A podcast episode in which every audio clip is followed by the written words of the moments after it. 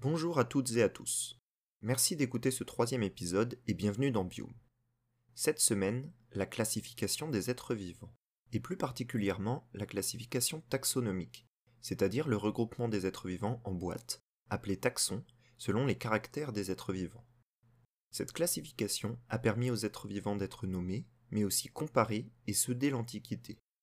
Aristote, par exemple, classait le monde du vivant en quatre groupes minéral, végétal, animal et homme.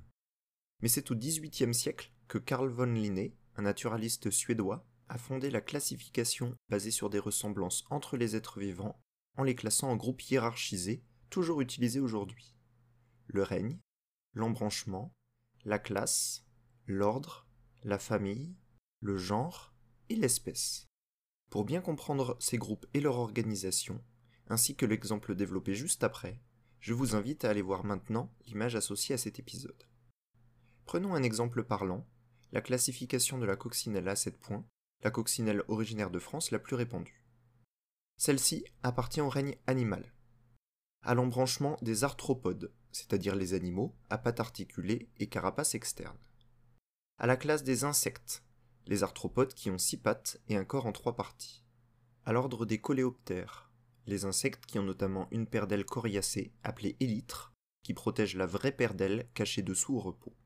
À la famille des coccinellidés, des coléoptères ayant une face ventrale plate et une face dorsale arrondie en dôme. Et son nom scientifique, comportant le genre et l'espèce, qui sont Coccinella septenpunctata, littéralement la coccinelle à sept points. Plus on découvre de nouvelles espèces, et plus ces groupes grossissent, mais aussi plus on peut affiner la classification. Les scientifiques sont même obligés de rajouter des intergroupes.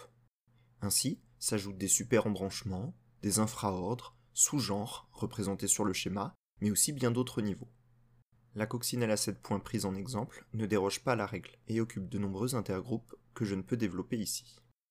En 1969, Robert Harding Whittaker, un botaniste et écologue américain, développe et propose le système de classification découlant de l'ancien et encore utilisé aujourd'hui toujours basé sur les précédents groupes et intergroupes.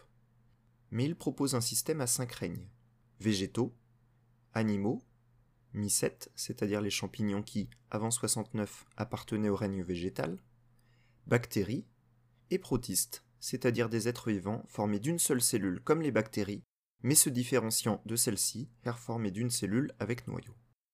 Aujourd'hui, les débats scientifiques sont encore importants autour de la classification. On parle par exemple aujourd'hui de six règnes, car celui des bactéries est souvent maintenant divisé en deux règnes distincts. Certains scientifiques souhaitent également diviser les protistes en deux règnes, mais je vous épargne tous les détails de ces débats scientifiques. Si cette classification taxonomique est encore la plus utilisée aujourd'hui, elle est de moins en moins pertinente pour les scientifiques. En effet, elle n'est d'abord que peu représentative de l'évolution. Ensuite, plus on étudie l'ADN des êtres vivants, plus les imperfections et les erreurs de classification apparaissent.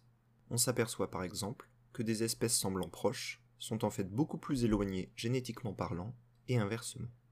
Les scientifiques lui préfèrent donc aujourd'hui la classification phylogénétique, c'est-à-dire une classification basée sur l'observation d'apparition ou de disparition de caractères au cours de l'évolution. Mais ceci est une autre histoire. Cet épisode un petit peu plus long que d'habitude est maintenant terminé, la semaine prochaine, nous nous intéresserons à la composition et à la structure simplifiée du sol, et nous verrons que s'il est une composante du biotope de la majorité des écosystèmes, il contient en réalité de très nombreux êtres vivants et peut être considéré comme un écosystème à lui seul. Bonne semaine et à bientôt dans Biome.